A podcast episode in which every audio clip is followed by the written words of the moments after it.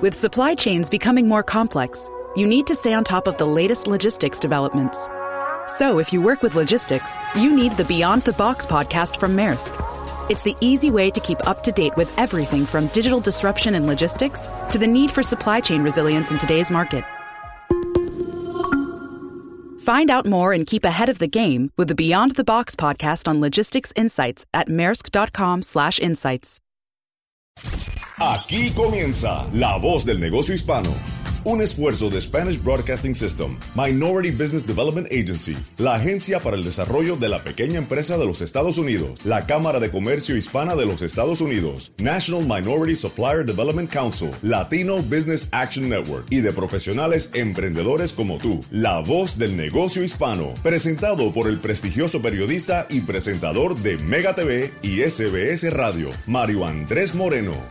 Hola, hola, ¿qué tal? Muy buenos días, donde quiera que te encuentres en la Unión Americana, también en la preciosa isla de Puerto Rico. Bienvenidos. Esta es la voz del negocio hispano. Mi nombre es Mario Andrés Moreno, en nombre de todo el equipo eh, que hacemos posible que cada semana tengamos este compromiso, esta mesa de conversación donde todos aprendemos y seguro que hoy van a tener la oportunidad de aprender muchas cosas con nuestros invitados de lujo. Quiero agradecer siempre a mi equipo eh, que nos ayuda mucho con los invitados y con la producción de este programa y por supuesto los ejecutivos de nuestra compañía, José Cartagena en Nueva York, a Juana Malsan en la ciudad de Nueva York también, nuestro productor David Berjano aquí en el sur de la Florida. Saludo especialmente a todos nuestros oyentes de la gran red de Spanish Broadcast System en todo el país. Bienvenidos. Estás escuchando La Voz del Negocio Hispano con Mario Andrés Moreno. Vamos a comenzar nuestro programa en el día de hoy saludando a Enrique Rivera. Enrique Rivera es el presidente y CEO de la Cámara de Comercio Hispana de Idaho. Qué maravilla, es la primera vez que vamos a este estado, pero sabemos que tenemos mucha gente que nos sintoniza también allí. Estamos en la capital eh, del estado de Idaho, Boise, donde está Enrique Rivera. Un placer saludarte desde la ciudad de Miami. Enrique, bienvenido a la voz del negocio hispano. Muchas gracias, Mario. Es un placer y un honor estar aquí contigo hoy. Muchísimas gracias. Como le decía a nuestros oyentes, primera vez que estamos ahí en Idaho, así que vamos a aprovechar para tener mucha información contigo. Eh, recuérdanos un poquito de, tus antecedentes, Enrique, y cómo llegas allí a, Idaho. Así, Mario, mira, yo originalmente soy de California y me moví a Idaho en el 2005 Ah, y he estado aquí involucrado ah, con la Cámara de Comercio Hispana del Estado de Idaho ya los últimos seis años. Ah, yo, por mi cuenta, eh, en mi carrera he sido parte del banco banquero por ya casi más de 15 años, ayudando en la forma de negocios pequeños aquí en el banco. Pero por medio de la Cámara de Comercio Hispana aquí en Idaho, la Cámara de Comercio va a cumplir ya 15 años uh, este noviembre de existencia, ayudando aquí a, los negocios pequeños hispanos que están en el estado, en todo el estado completo, aquí en Idaho. Qué maravilla. Eh, y siempre uno se pregunta, ¿no? Están eh, al nor, cerca al noroeste de los Estados Unidos, eh, al ladito de, del área, por ejemplo, de Washington State. hay hispanos allí, hay bastantes hispanos. Están cerquita también de Oregon, eh, de Wyoming, eh, del área de Nebraska. Están, eh, ¿Hay bastantes hispanos allí en el área de, de Idaho? Sí, eso es lo que nos preguntan siempre, ¿verdad? Ah, para, ¿A poco hay, hay hispanos en Idaho, verdad? y ah, estamos pegados acá, uh, como dijiste tú, a Oregon, a Washington, a California, Utah, Nevada, es nuestro alrededor. Pero fíjate que, que en Idaho tenemos, la población de Idaho es 1.8 millones de residentes, de los de los cuales uh, 230 mil, un promedio como del 13% son hispanos o latinos aquí en el estado de Idaho. Wow, impresionante. O sea que sí hay una gran, gran penetración de, de hispanos, mayoritariamente que mexicanos, eh, de, de, qué nacionalidades se destacan allí los hispanos? Sí, la mayoría son ah, mexicanos, pero también tenemos una presencia aquí de, cubanos ah, que también tenemos y, y de otros de otros países latinoamericanos. Pero la gran sí, eh, eh, la, gran mayoría son son mexicanos. ¿Cuántos eh, asociados tienes en la Cámara de Comercio Hispana de Idaho? Mira, en la Cámara de Comercio Hispana tenemos cerca de 200 ah, miembros activos ahorita actualmente que recorre todo el estado de, Idaho. Eh, ¿Mayoritariamente qué empresas tienen? Mira, la mayoría son en la, en la construcción. Ah, tenemos muchos negocios hispanos ah, dueños en la construcción y, y en los ah, también en la, en la comida, ¿no? Lo que es los restaurantes mexicanos, que ha crecido aquí mucho. te digo que, que en los, en los últimos años, en el 2019, por ejemplo, la población aquí hispana, los hispanos, ha crecido el 3.3%. Es lo que ha crecido aquí, comparado en, nomás hispanos, ¿ok? Hispanos en Idaho han crecido el 3.3%, comparado a la población total de Idaho, que ha crecido el 2.1%. O sea, que los hispanos han crecido más que toda la población en, en el estado de Idaho. Wow, qué interesante. Entonces, mi siguiente pregunta tiene que ver con eso. Las empresas de propiedad hispana han creado valor y progreso económico a Idaho, ¿no? Oh, sí, bastante, Mario, bastante. Ah, aquí ya las empresas hispanas y la comunidad hispana tiene un poder aquí como del 7% del total del, del buying power que se dice aquí en Idaho, que viene siendo como 71.5 billones de dólares. Wow, es impresionante entonces, impresionante la participación de los latinos en Idaho. Te están escuchando en todos los rincones de la Unión Americana y también en la isla de Puerto Rico. Te quiero preguntar, ¿cuáles son algunos de los desafíos que han enfrentado los miembros de la Cámara de Comercio que tú presides, eh, por supuesto, por el tema de la pandemia en el último año? Sí, muy buena pregunta. Y, y, y es, mira, somos casi igual que casi todos los Estados Unidos, ¿no? Todos nuestros nuestros hermanos y hermanas de, de cámaras de comercio hispanas en todo Estados Unidos y Puerto Rico. Uh, que la pandemia ha afectado más a, la comunidad hispana. Ya ves que la comunidad hispana latina, ah, los números han sido más altos en lo que ha afectado a la pandemia. En, en ese caso, nuestros negocios pequeños también pues han sufrido, ¿no? Ah, y hemos tenido ah, que ayudar bastantes negocios pequeños con dándole más recursos, más información especialmente sobre los programas del PPP y ayudas que, el gobierno ha, ha, proveído para los negocios pequeños. Pero sí ha sido difícil, ya que la comunidad y los negocios pequeños han sido afectados y unos han tenido que cerrar sus puertas, desafortunadamente. Pero estamos espera tenemos esperanzas de que todo va, va a regresar a lo normal a lo más pronto posible. Eh, entonces, a propósito de eso, la, la Cámara ha ayudado entonces a, a, todos sus asociados, a todos los hispanos. Eh, ¿Tienen apoyo del Estado, la ciudad, el condado? Eh, ¿Se han acercado a los hispanos para, para ayudarles, los, los, los gobiernos locales? Fíjate que sí hemos recibido buena respuesta. Hemos tenido el apoyo del gobernador y de los alcaldes de las ciudades aquí alrededor en apoyo para nuestros uh, negocios hispanos pequeños en darles recursos y dándoles información. Pero como Cámara de Comercio Hispana, lo, lo que hemos visto es que no nomás representamos a los negocios hispanos, pero también a la comunidad, ¿no? La comunidad se ha acercado a nosotros también para, para más información ah, y para recibir ah, ayuda, ¿no? Cómo, cómo recibir la ayuda, dónde aplicar, cómo aplicar uh, y a qué bancos acudir entonces todo eso la Cámara de Comercio aquí hispana ha ayudado no nomás a los negocios hispanos, pero también a la comunidad hispana y latina. Qué, maravilla. Saben que están creciendo la comunidad hispana en Idaho y, y es un pulmón importante de miles de millones de dólares en compras, en poder adquisitivo cada mes. ¿Tienes algún ejemplo que siempre salta a tu memoria cuando te preguntan cómo les ha ido eh, a la Cámara de Comercio Hispana de Idaho? Sí, fíjate, hemos crecido mucho y últimamente, Mario, te cuento que Idaho es el estado como número uno, número dos, donde mucha gente ha, ha migrado para acá en términos de mucha gente ya ves que se está saliendo de otros estados o se está moviendo y Idaho ha sido uno de esos estados que ha recibido a muchísima, muchísima gente eh, de todo, de, de todo tipo, pero incluyendo mucha gente hispana que se ha movido a, a este estado. Entonces, ah, por ese motivo, también han traído más negocios pequeños aquí. Entonces, hemos ayudado a mucha gente que viene entrando al estado de Idaho, eh, donde ves el crecimiento De, la, de, la población aquí hispana, que ha crecido mucho. y ayudándoles aquí en el estado a establecerse, a, acudir a los recursos que hay aquí y, dándoles promoción, ¿no? También ah, de, su nuevo negocio que están estableciendo aquí. Normalmente me decías que están en, empresas de servicios, ¿no? Yo estuve en Utah, que está haciendo frontera precisamente con Idaho y me impactó, ¿no? Unos extraordinarios restaurantes mexicanos eh, de comida auténtica mexicana y, y un éxito, ¿no? ¿Qué, ¿En qué otro tipo de negocios se, se instalan las personas en Idaho?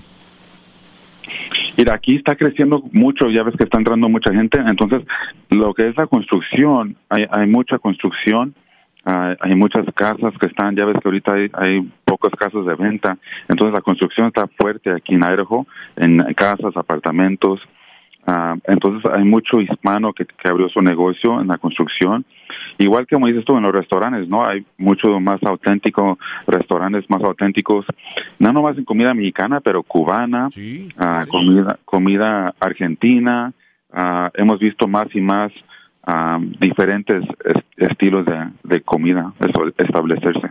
Qué tremendo, ¿no? Y, y, te cuento que, como lo debes de saber, estoy saludándote desde el corazón de la cubanía, o sea, donde está el exilio donde hay más de un millón eh, de cubanos que se han sentado por la cercanía, es el primer lugar donde, donde llegan, pero eh, qué fuerte, ¿no? Qué, qué maravilla, eh, digámoslo, pensar diferente, salir de la comodidad de estar cerca de la familia, de donde está tu gente, tu cultura, e irse a un, no es, no lo quiero decir de una manera despectiva, pero irse a un estado lejano, un, un, estado que, como tú bien lo decías, todo el mundo piensa es muy americano, es muy regionalista, pero ya allí es ahora mismo el 30% de la población de Idaho son hispanos. Oye, estamos en todo lado, mi querido Enrique. así, así es, así es, Mario. Dijo una, un amigo tuyo y mío, se llama Jaime de Pablo, de Chicago, en la Cámara con Hispano. Me dijo una vez, mira, para comprobar que sí hay hispanos en, en Idaho, me dijo una vez. Pero así es, estamos fuertes en, en todo Estados Unidos, ¿no?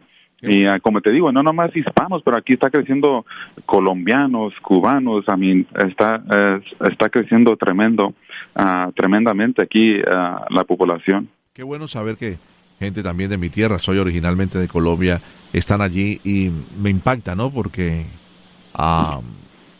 con ese tema de la pandemia, incluso en mi casa, eh, miembros de mi familia me han dicho, qué rico sería empezar de nuevo, ¿no? Irnos a un lugar mucho más eh, rural, a un lugar que no sea una urbe como Nueva York. Mira lo que está pasando, mucha gente tratando de sí. Nueva York, no vivir en rascacielos. Tengo amigos que vivían en edificios altos eh, y les tocaba esperar una y dos horas para poder bajar de un ascensor o subir, hacer fila, hacer turnos. Eh, mucha gente quiere vivir nuevamente a, nivel del piso, vivir en, en viviendas unifamiliares y lo demás. Entonces cuando se piensa en empezar de nuevo, se piensa, me gustaría irme a un lugar. Mira, yo estuve pasando la Navidad en Utah, me quedé impactado, ¿no? No solamente del paisaje, de la pureza eh, de su aire, me quedé impactado de, lo amable de la gente que vive en... Imagínate tú que Utah tiene eh, la población que tiene el condado donde vivo yo, que es Miami-Dade. O sea, todo el estado de Utah tiene eh, no más de 3 millones de habitantes y eh, y nosotros vivimos en un lugar donde casi tenemos esa población en un solo condado, o sea que es impresionante pensar la diferencia de espacio que hay lo demás. Eh, ¿Cuál sería la recomendación que tú le darías a un hispano que está pensando, hombre, quisiera empezar de cero, quisiera irme a otro lugar y escuchando a Enrique de la manera tan orgulloso que habla de, de cómo los hispanos se han desarrollado en Idaho? Me gustaría irme a otro estado, Utah, Idaho, Oregón, Arkansas eh, todos estos lugares que por mucho tiempo se dijo, ahí no hay un hispano, pero resulta, mi hermano, que estamos en todo lado. ¿Cuál sería tu recomendación? Sí, así es. Mira, mucha gente, uh, Idaho les brinda un una paisaje ah, más limpio, más ah, aire puro, como dijiste tú, a las montañas, mucho que hacer alrededor afuera, agricultura que se ve mucho así por fuera, casas, una puedes vivir con menos ahora sí que menos presión, uh, menos tráfico, aquí tu, tu dinero rinde más, uh, las casas están más al alcance, ¿no? Y entonces, pues es, es una, una forma de vivir un poco más familiar, ¿no? más familiar, y donde aprovechas tu tiempo y tu familia y, y como dices tú, y ahora también ah, hay una gran presentación de, de, hispanos. Mucha gente antes, no, pues para allá no voy porque no hay, no hay gente hispana. Pero en los últimos, en los, simplemente en los últimos 10 años, Mario, la, la cantidad de negocios hispanos, de restaurantes uh, hispanos, latinos, tiendas, ¿no? Marquetas, ya ves que marquetas uh, como que está uno en su país, ¿no? Donde va a ir a comprar su producto. También que se han abierto bastante. So, la, la, la, cultura es, es increíble. Tremendo, pues tengo que ir a Idaho. Te prometo que estaré pensando muy pronto para ir con mi familia cuando ya se pueda viajar con mayor seguridad. ¿Qué me recomiendas además de Boise, que es la capital? Sí, bienvenido Mario, aquí aquí tienes tu casa el día que gustes. Muchas gracias. No um, me digas muy en serio que me lo tomo, ¿eh? no, aquí te esperamos, ahora te lo, te lo, voy a tomar. Ahora, aquí tienes que cumplir ahora sí y, y venir a hacer una vuelta. ¿Cómo no? Pero Boise tiene, Boise, um, Idaho tiene mucho que brindar, aquí viene mucha gente también a, a esquiar en el tiempo, en el tiempo de la nieve, uh, en el tiempo de, del, del, verano tenemos muchos uh, uh, lugares de hermosos, hermosos, con, uh, con, con, agua que pueden venir a, a pescar en nuestros ríos, uh, un, un, aire libre y puro muy, muy hermoso. Bueno. pero te digo, hay, hay, mucho aquí que ver y, y cazar también, la cacería aquí es, es también grande. Um, y so, todo eso, Mario, te, te tienes a, a, tu disponibilidad cuando vengas. Gracias, mi querido Enrique. Es Enrique Rivera, presidente y CEO de la Cámara de Comercio Hispana de Idaho desde Boise, la capital del estado, donde ya hay un 30% de la población que habla como nosotros el idioma español. Un abrazo en la distancia y muchas gracias por ser parte de la voz del negocio hispano, Enrique. Igualmente, Mario, gusto en estar contigo hoy y para toda la gente y todos los audientes y, y, una muchas gracias también a la voz del negocio hispano por esta oportunidad. Muchas gracias. Continuamos y estamos a través de toda nuestra cadena SBS Radio en los Estados Unidos y Puerto Rico. Tenemos más invitados. Para cualquier pregunta o para comunicarse con nosotros o cualquier invitado de nuestro show, visite lavozdelnegociohispano.com o envíonos un correo electrónico a la Tenemos más, no se vaya. Estás escuchando La Voz del Negocio Hispano con Mario Andrés Moreno. Avanzamos en La Voz del Negocio Hispano conociendo emprendedores y emprendedoras alrededor del país en esta gran sintonía que tiene SBS Radio en toda la Unión Americana, desde Los Ángeles hasta Chicago, San Francisco, la ciudad de Nueva York, por supuesto pasando por eh, la ciudad de Miami, también Puerto Rico. Un saludo para todos los que nos están sintonizando a esta hora. Me acompaña Elsie Guerrero. Elsie Guerrero es la fundadora y dueña de Elsie Publishing Company. Eh, un placer tenerte, Elsie. Bienvenida.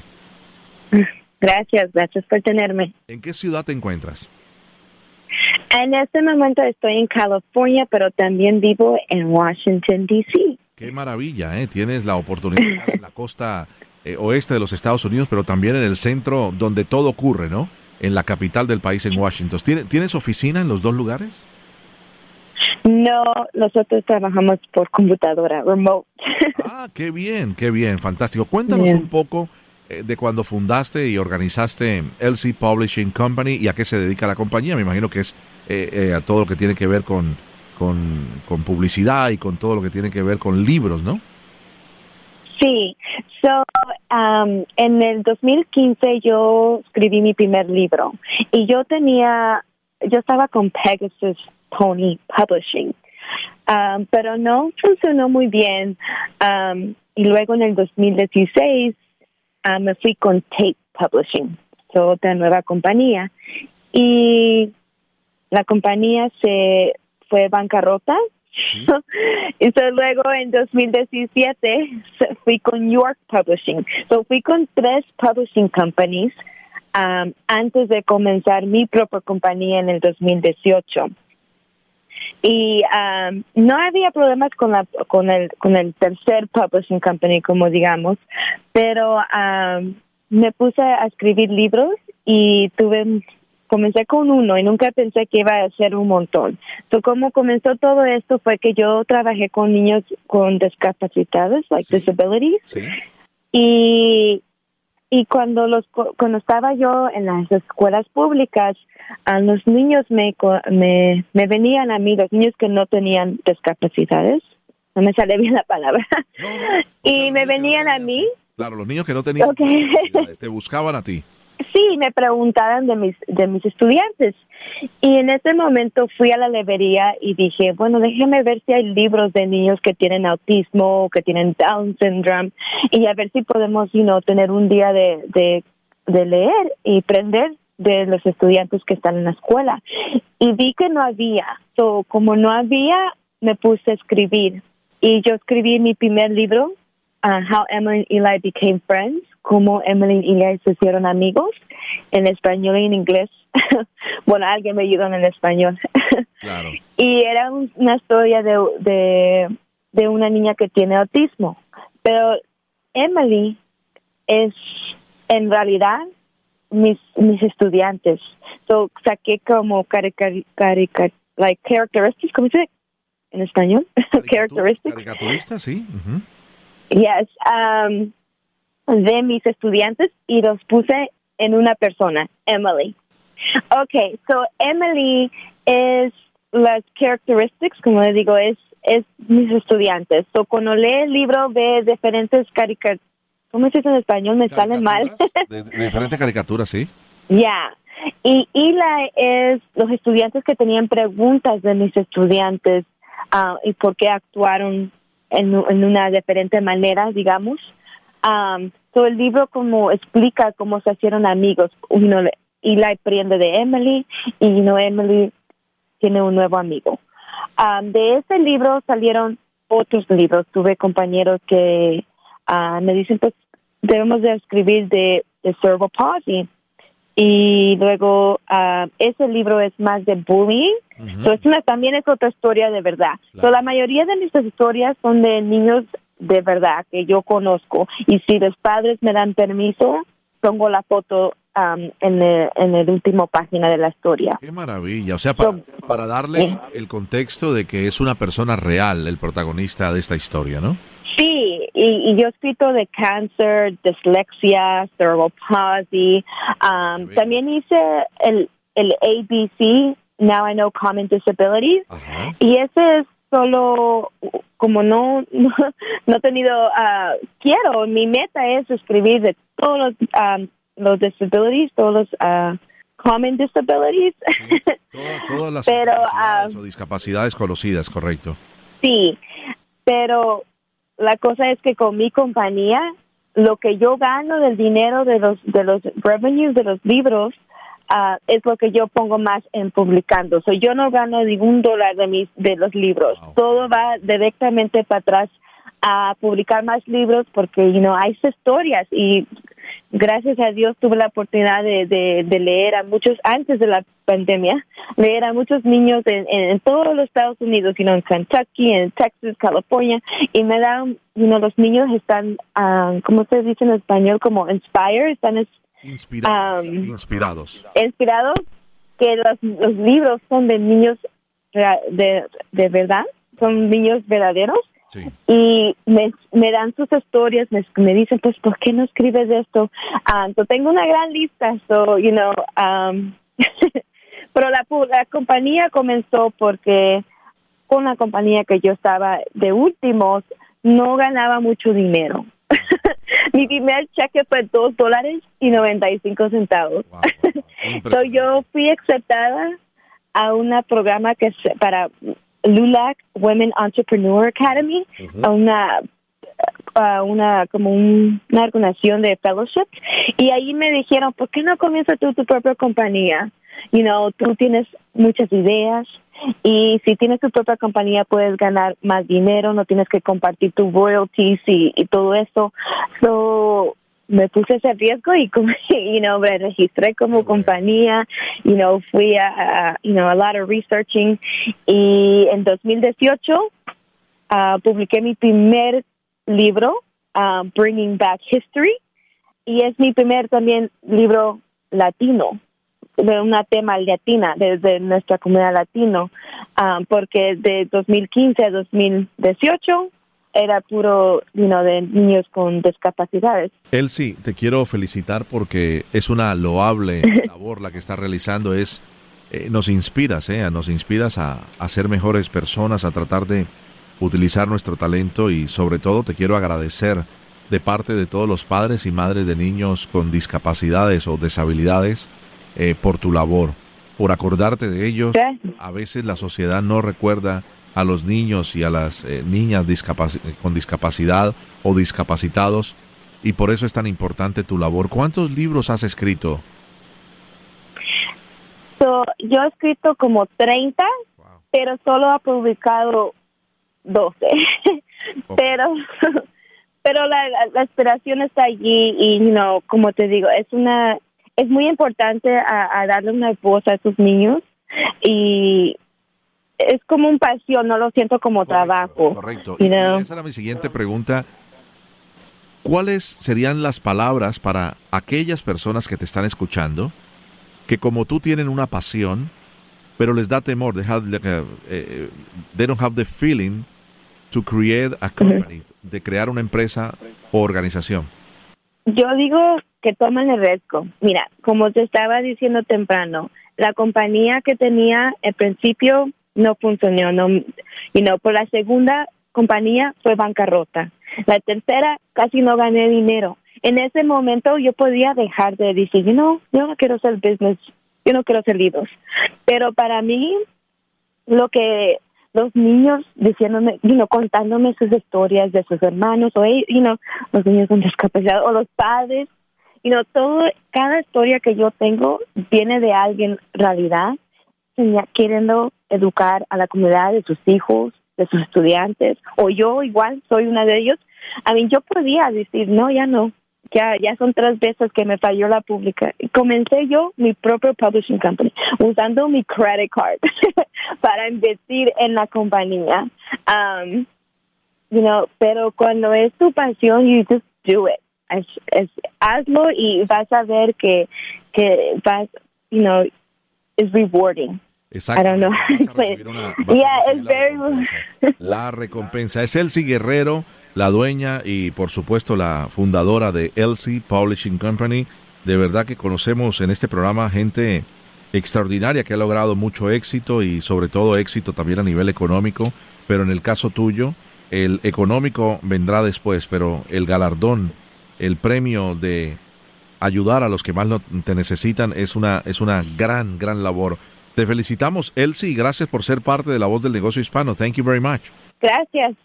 Que estés muy bien. Es Elsie Guerrero desde California y también tiene oficina en la ciudad eh, de Washington, donde precisamente escribe libros para los niños discapacitados. Qué lindo. Conocemos personas muy especiales y sobre todo con una pasión y con una vocación en la voz del negocio hispano. Si usted quiere escuchar el programa en su totalidad, recuerde, visítenos a través de la aplicación La Música, es gratuita, bájela, ahí están todos nuestros podcasts. Estamos cumpliendo ya un año de crear este programa y también puede eh, enviarnos un email o visitar nuestra página lavozdelnegociohispano.com. Tenemos más invitados, ya regresamos. Estás escuchando La Voz del Negocio Hispano con Mario Andrés Moreno. Seguimos conociendo emprendedores, emprendedoras y personas que a través de la Cámara de Comercio Hispana en todos los Estados Unidos han podido llevar adelante eh, su empresa, conocer más eh, oportunidades, secretos, ayudas de parte del gobierno federal y comparte con nosotros sus experiencias. Es el caso de la señora Joana Búcaro. Ella nos acompaña desde la ciudad de Orlando y es la CEO y directora de la compañía All Kids Spanish. Bienvenida, eh, Joana, eres parte de la voz del negocio hispano. Gracias, buenos días. Muy emocionada de estar participando aquí esta mañana. Bueno, eh, Joana, cuéntanos un poco de, de, tu empresa y ya por el nombre, ¿no? All Kids Spanish. Eh, todos los chicos eh, que hablan español, más o menos, pudiéramos decir? bueno, eh, básicamente nosotros somos un programa que enseña español a niños desde 2 hasta 10 años. Empezamos con un programa que era en persona y en este momento estamos haciendo el programa online, por supuesto, tratando de adaptarnos a toda la situación que hay. Qué tremendo.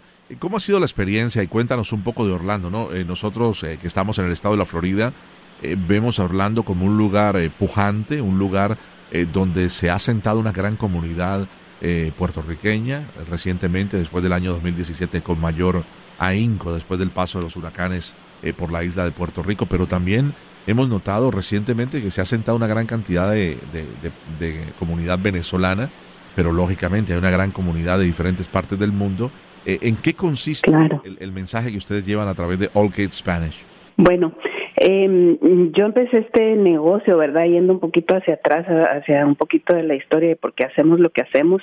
Yo empecé este negocio porque yo siendo hispana y criando a mis hijos aquí en Estados Unidos me di cuenta que en algún momento cuando ellos empezaban a ir a la escuela, a tener amiguitos y a estar en un ambiente donde solo se habla inglés, ellos empezaban a perder el interés y también la fluidez para hablar español.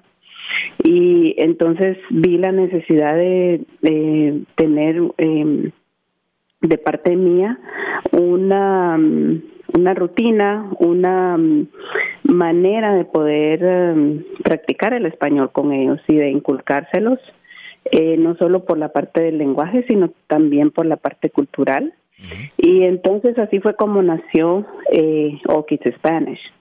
Eh, All Kids Spanish, eh, el 90% podría yo decir de familias que vienen a nosotros son familias que tienen eh, ya sea la mamá o el papá que sí hablan español, incluso a veces los dos padres hablan español, pero por la situación de que los niños ya nacen aquí, crecen aquí, empiezan a perder esa habilidad de poder hablar, hablarlo, identificarse con su cultura, etcétera. Y esa es nuestra nuestro principal objetivo, poder ser un recurso para todas estas familias para que los chicos puedan eh, conservar su idioma y sus raíces eh, y su cultura. Muy interesante, muy interesante, Joana, porque diríamos que eh, han abierto ustedes un nicho desde el año 2012 donde muchas personas, y esa va a ser mi siguiente pregunta, dirían, bueno, los pongo en clases de piano, de violín, soccer, béisbol, pero ponerlos en clases privadas para que aprendan español, eh, muy interesante, esa es mi pregunta. Eh, ¿No lo vieron inicialmente como un reto eh, para decir en qué posición nos colocan los padres que quieran realmente invertir en sus hijos? Te lo digo porque yo tengo varios niños y siempre les hemos inculcado que el español en casa, mi esposa y, un servidor hablamos, nuestra primera lengua es español y en el caso de nosotros que somos comunicadores en casa, pues queremos que nuestros hijos tengan un buen español porque sabemos que el inglés lo van a tener en su escuela y luego en la universidad y en la vida, ¿no? Eh, ¿cómo, ¿Cómo empezaron ustedes? Eh, ¿Fue un reto para eh, decirles a las personas, mira, esto es muy importante porque le va a asegurar a tu hijo eh, mañana, cuando sea un profesional, una profesional, más allá de guardar las raíces lingüísticas de su familia, la gran oportunidad de manejar dos idiomas o tres de una manera excelente? Claro, claro. Bueno, pues um, hay muchas familias como la que la suya que usted está mencionando en donde se ha podido conservar el idioma y los niños no tienen ningún problema en hablarlo. Pero no todas las familias son tan afortunadas como ustedes. Y es verdad. eh, hay algunas familias que les cuesta mucho conservar ese idioma. Y tremendo, ¿no? Perdónate, te hago el paréntesis porque eh, una, de, una de nuestras niñas, creo que dos de las niñas, están en clases de español eh, en su escuela. o sea, han español como uno de las, eh, una de las materias de estudiar más allá del francés o del chino, porque vemos que se les va dificultando, incluso teniendo esa ventaja en casa que tú mencionas, se les va olvidando la correcta pronunciación y el uso del vocabulario tan amplio que tenemos en, español. Adelante. Eh, perdona la interrupción. No, no hay problema, no hay problema. Eh, pues de hecho, en cuanto al reto, ¿verdad? Que, que me hacía la pregunta, mm, sí ha sido un reto, pero a la vez no. Eh, ¿Por qué sí? Porque como un pequeño negocio, pues eh, poder estar allá afuera eh, asegurándonos que las familias que nos están buscando nos puedan encontrar, pues requiere mucho trabajo, mucho esfuerzo, requiere de cierta eh, inversión, etcétera. Entonces, por esa parte ha sido el reto. Pero por el otro lado, eh, cuando hemos logrado llegar a estas familias que realmente necesitan este apoyo, ha sido pues un balance perfecto y, son todas estas familias que en este momento pues están eh, en nuestro programa. Y de hecho, eh, muchos de ellos cuando vienen a nosotros y se registran, siempre me hacen el comentario que, por ejemplo, fueron a su país y sus hijos no pudieron hablar con sus abuelos, con sus primos, no se pudieron comunicar eh, o sea, como que ellos tienen un momento en donde se dan cuenta de la importancia de, que sus hijos puedan conservar su idioma Y ahí es donde teniendo esta, este momento, ¿verdad?, crucial de darse cuenta, empiezan a buscar un recurso como el que nosotros ofrecemos y es donde viene eh, pues la, la, la, perfecta combinación en donde si nos encuentran pues les podemos proveer lo que ellos buscan. Maravilloso, maravilloso. Estoy conversando con la, la señora Joana Búcaro desde la ciudad de Orlando. Ella es la creadora, directora de la compañía privada All Kids Spanish que ayuda a familias que tienen mamá o papá uno de los dos que habla el español, pero otro eh, de otra nacionalidad que tal vez habla inglés o habla ruso o sueco y entonces quieren eh, aprender lógicamente para que sus niños crezcan también con la cultura de uno de los dos padres. Eh, después de esto no, no vienen que los papás o la mamá le dicen, ¿y para los adultos qué? ¿No tienen clases en español? Sí, sí, sí, siempre nos lo preguntan. Y de hecho, eh, cuando tenía, nosotros cuando estábamos con las clases en persona, hacíamos una clase donde que se llamaba Mamá y yo. Entonces era una clase de bebés de dos, tres añitos y las mamás llegaban con el niño a la clase. Y yo me daba cuenta que muchas de ellas, eh, cuando estaba yo repitiendo, cantando, ellas me preguntaban, llevaban su apunte, escribían, pedían la lírica de las canciones, eh, me preguntaban, ¿usted dijo algo durante la clase? Y estaban muy interesadas y me daba cuenta que ellas aprendían con sus hijos también cuando estábamos hablando, eh, obviamente, de mamás que no son eh, hispanohablantes. Entonces me daba mucha curiosidad, mucha felicidad también y pues mm, me sentía muy satisfecha de ver que también a las mamás les estaba ayudando esta clase que incluso era para bebés, pero ellas también la aprovechaban. Claro. Eh, Joana, normalmente, ¿cuánto es el tiempo que está un niño eh, menor de edad en sus clases? ¿Cuál, ¿Cuál es el tiempo que necesitan para... Los niños son unas esponjas, ¿no? Entonces siempre ustedes los maestros dicen, los niños pueden en los primeros años de vida captar cuatro o cinco eh, lenguas a la vez. ¿Cuánto tiempo están los niños en tus clases? Claro, esa es una pregunta que siempre me hacen. Y bueno, los niños tienen una capacidad increíble de aprender. Y de hecho, específicamente con idiomas, la, la ventana en el cerebro para poder aprender idiomas mientras más pequeños son los niños está muchísimo más ampliamente abierta. Eh, en cuánto tiempo ellos van a aprender depende mucho de cuánta práctica tienen en casa y de, de, de la regularidad con la cual ellos están expuestos y practicando el español. Eh, tenemos muchas familias que se quedan únicamente con el momento donde ellos vienen y se conectan con nosotros a, su clase, pero hay otras familias que sí utilizan, tenemos una plataforma online donde ellos pueden ir y practicar sus lecciones, también les damos muchas sugerencias en cuanto a canciones, videos, en fin. Entonces, mientras más se practique, los resultados van a ser muchísimo más rápidos. Entonces, eso podría variar un poco. Nosotros eh, tenemos programas desde, como comenté anteriormente, niños desde 2 a 10 años y hay niños que han estado con nosotros ya por varios años. Es más, tenemos niños que están terminando, eh, que ya están cumpliendo los 9, 10 años que han empezado con nosotros desde pequeños y que ya hemos logrado que ellos puedan tener una conversación en español. Por supuesto, ellos entienden todo y el último paso cuando estás aprendiendo un idioma es poderlo verbalizar.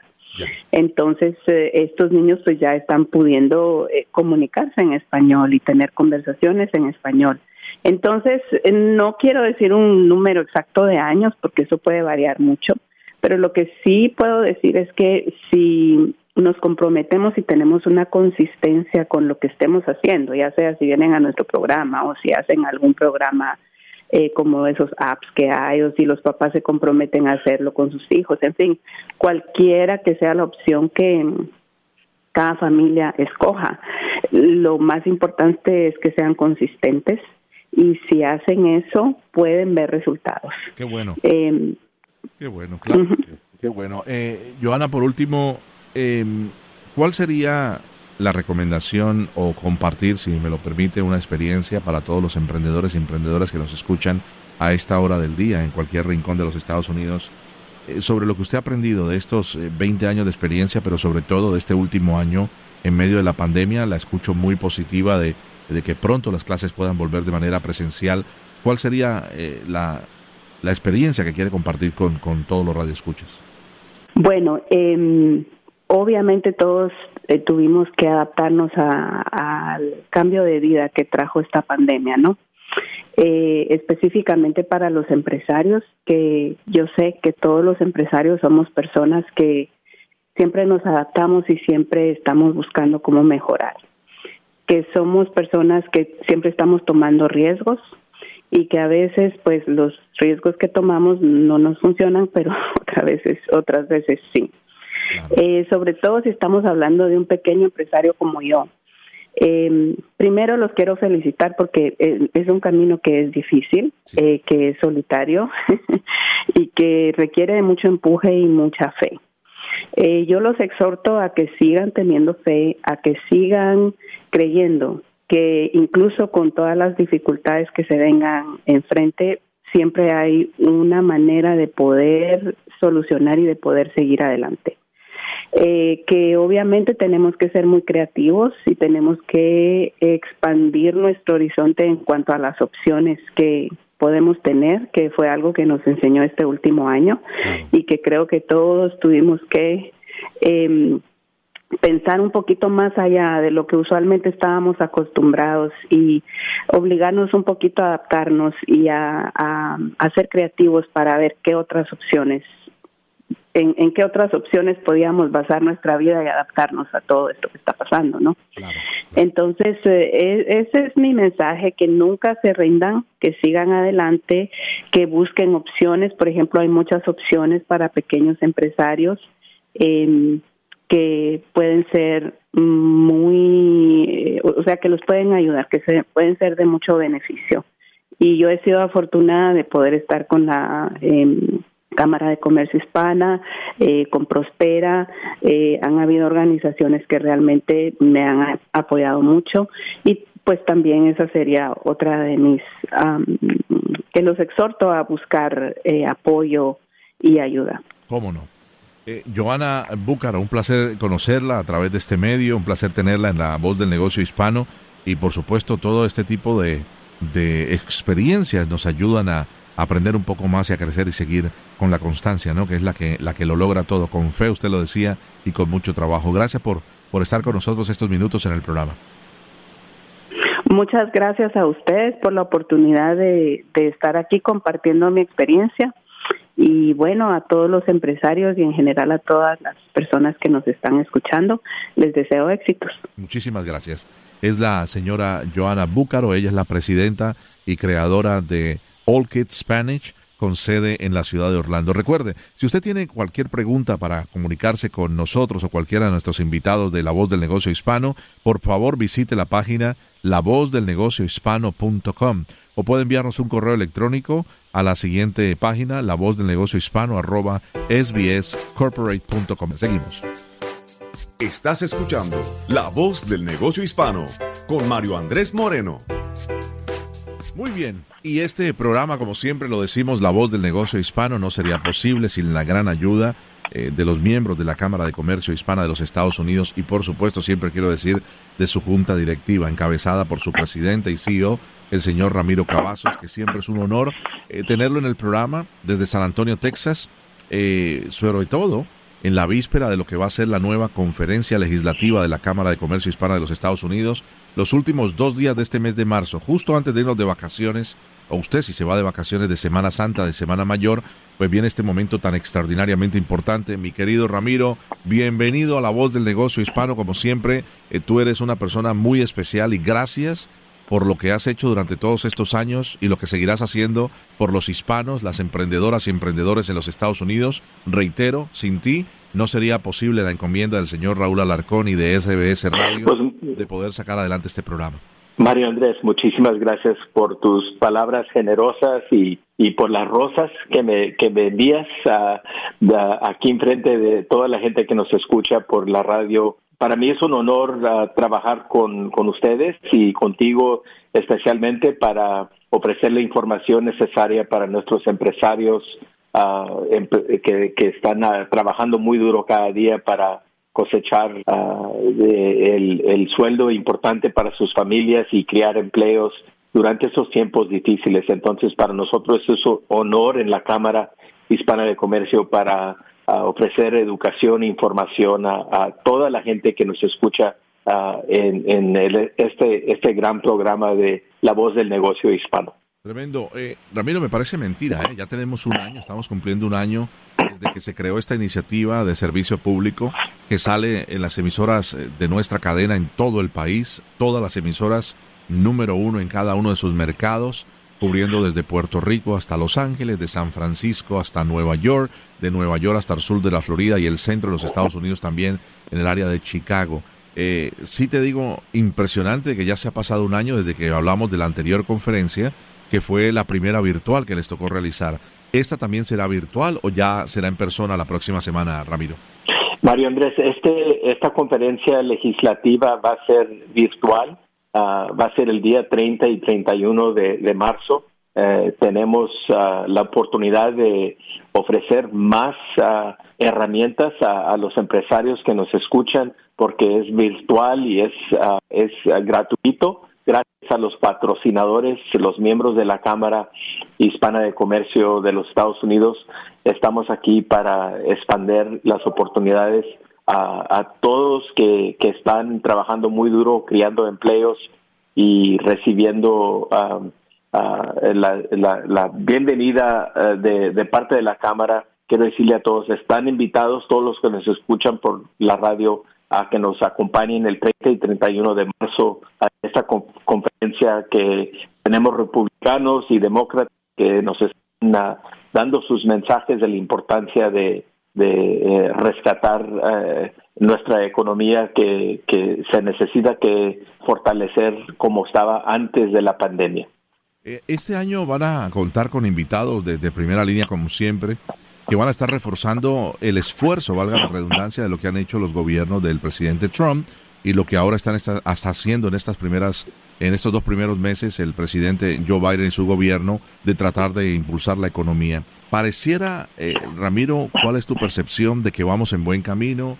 Eh, se están abriendo fuentes de trabajo, se está inyectando la economía con esta ronda. Ya han recibido más de 90 millones de norteamericanos eh, su tercer cheque de estímulo. Esta misma semana se están imprimiendo los cheques que irán a través de la, eh, del correo y después vendrá la última ronda que será la tarjeta de débito. Además de eso, el programa de PPP 2 está permitiendo que muchas empresas más pequeñas, de 20 empleados o menos, eh, puedan tener capital para seguir pagando la nómina y seguir adelante. ¿Crees tú que vamos por buen camino, esto sumado a que ya está a punto de aprobarse la cuarta vacuna en los Estados Unidos, la de AstraZeneca, las tres que se están eh, aplicando ya han permitido vacunar a más del 17-18% de la población de los Estados Unidos. Yo tengo esperanza, Mario Andrés, que, que vamos por buen camino. Lo más importante que nada es, ah, ah, es ah, prevenir la, la transmisión de este virus Ah, y con la vacuna que, que, se está ofreciendo sobre todo el país y, todo, todo el mundo, uh, nos va a permitir rápidamente regresar a lo normal que, eh, que estábamos todos uh, experienciando hace más de, un año. Y entonces eh, también el capital, el, el PPP, eh, el, el, la, la versión número dos es importante para ayudarle a nuestros empresarios pequeños, muchos de ellos que eh, no se les había ayudado antes ah, o necesitan más ayuda, que ya se les acabó eh, el capital para pagar a sus empleados y, sus restaurantes, sus negocios. Ah, para nosotros la visión de la Cámara es que tenemos que seguir avanzando en la comunidad latina, Uh, no más la salud, pero también los empleos y los negocios. Y el, tercer punto que quiero decir es, es que um, eh, la economía depende en el consumidor americano, la mayoría que son latinos uh, que, están haciendo sus compras, están creciendo, eh, están ayudando a sus familias.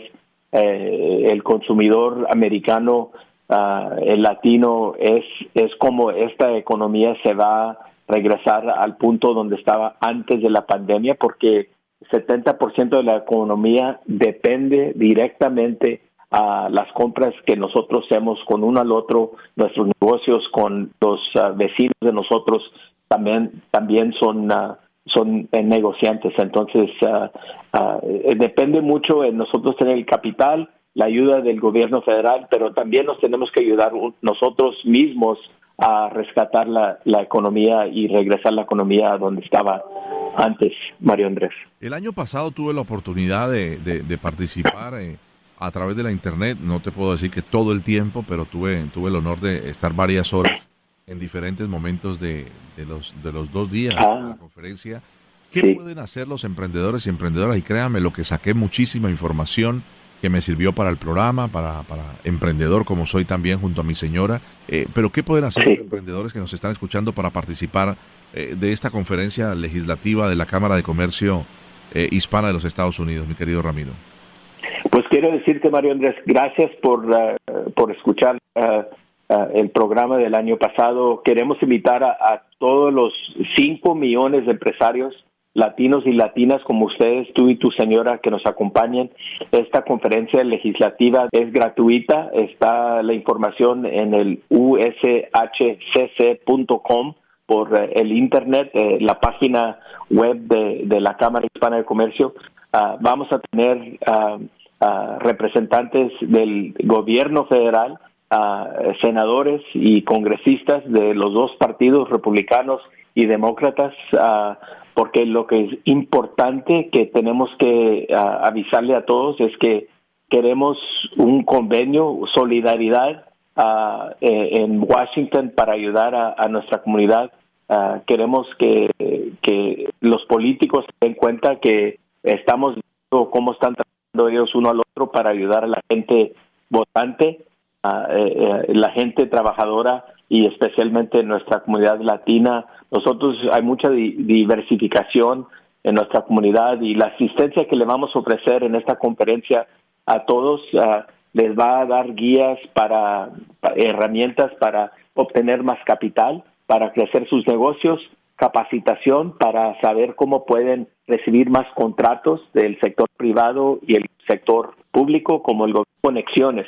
Estamos ah, empujando fuertemente a las conexiones con los compradores de compañías y departamentos grandes de agencias del gobierno porque están aumentando ah, las compras con compañías que los dueños son hispanos y queremos prepararlos no más con capital pero con, con capacitación para que estén en una posición para ser muy activos y tener éxito.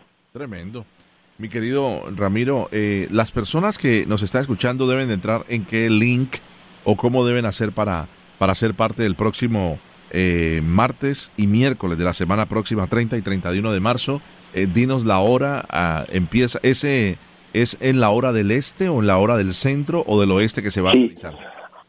No, buena pregunta. Tenemos los dos días, ah, cada día tenemos cuatro horas de información Ah, vamos a tener, uh, comenzamos a las 10 de la mañana, eh, la hora eh, este ah, eh, de Nueva York Miami, a las 10 de la mañana, la hora de, de, esas dos comunidades, comienza el programa. Como les platiqué hace unos cuantos segundos, ushcc.com, ahí tenemos la registración Ah, que es gratuita para que, todos se pongan ah, informados al programa. Vamos a tener, apenas nos dimos cuenta hoy que tenemos eh, el, ah, el senador Cornyn, que es republicano, que confirmó. También tenemos al congresista González de Ohio, que, que es republicano. Y luego también tenemos demócratas, el, el senador Cory Booker y Tim Kaine de Virginia, que han confirmado y luego vamos a tener también el, presidente de los Estados Unidos, ah, el presidente Biden y la vicepresidenta Harris, ah, que han confirmado, nos van a dar mensajes de la importancia de eh, la economía y cómo el latinoamericano, latinos y latinas pertenecen al programa de, del rescate de la, de la economía. Entonces, para nosotros la visión se está poniendo muy ah, clara que nos están escuchando los congresistas de los dos partidos y del gobierno ah, federal, así como nos escuchaba el presidente Trump, nos tiene que escuchar también el presidente Biden, porque es muy importante que se den cuenta que el futuro de la economía depende al éxito de los empresarios hispanos. Y por eso los invitamos todos a la conferencia legislativa de la Cámara Hispana de Comercio de los Estados Unidos el día 30 y 31 de marzo. Pues no se diga más, se lo reitero, es la página ushcc.com, que es la abreviatura de la Cámara de Comercio Hispana de los Estados Unidos que encabeza nuestro anfitrión, el señor Ramiro Cavazo. Ramiro, que tengas muchísimo éxito, estaremos muy pendientes y seguro haremos un resumen en las primeras semanas de, abril del gran éxito que tendrá nuevamente eh, esta conferencia legislativa que viene desde la época de los últimos años del gobierno del presidente Ronald Reagan. Estamos hablando del, del final de la década de los 80. Eh, tú y yo no habíamos nacido, mi querido Ramiro, así que nos contaron solamente. Muchísimas gracias, Mario Andrés, a ti, a tu equipo allí. Eh, un fuerte abrazo y, gracias por serme más joven. Gracias. Un abrazo en la distancia desde la ciudad de San Antonio. Es el señor Ramiro Cavazos. Agradecemos inmensamente su fiel sintonía. Gracias por ser parte de la voz del negocio hispano. Recuerde, para cualquier pregunta o para enviarnos un email puede visitar nuestra página principal, lavozdelnegociohispano.com. De parte de todo nuestro equipo, el señor David Berjano en la producción eh, técnica aquí en el sur de la Florida, eh, el señor eh, José Cartagena y Juan Almanzan en la ciudad de Nueva York. Mi nombre es Mario Andrés Moreno. Gracias por estar con nosotros. Los esperamos la próxima semana en La Voz del Negocio Hispano. Recuerde, puede visitar nuestra página a través de la aplicación La Música, lamusica.com y la aplicación La Música es gratuita. Allí encontrará el podcast de todos los programas que hemos realizado en este primer año. Feliz resto de domingo. Gracias.